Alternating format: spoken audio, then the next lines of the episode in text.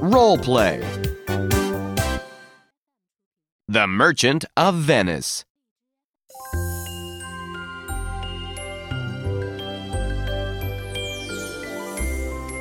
Act 1 Bassanio's Problem.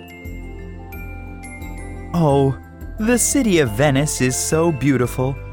But I feel sad, and I don't know why.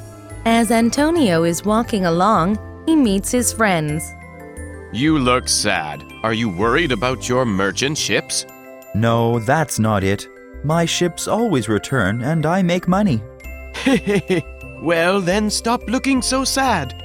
Are you trying to look wise? No, no. Be quiet, all of you. Life is a play, and I must play a sad part. It's just a joke, Antonio. We have to go anyway. See, See you. Okay, Okay, bye.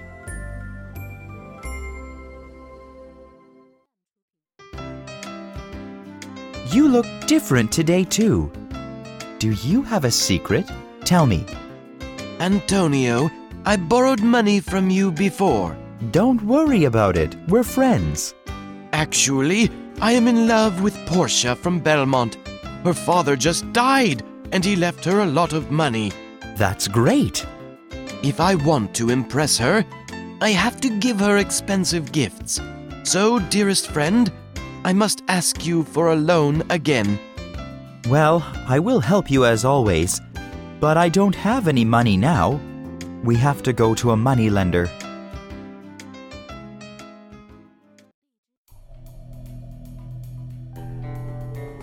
Antonio and Bassanio walk to the moneylender's house.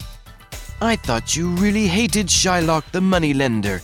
He loves money so much, and he charges a lot of interest on loans. I do. He is cruel and dirty and takes money from the poor. But we have no choice if you need money.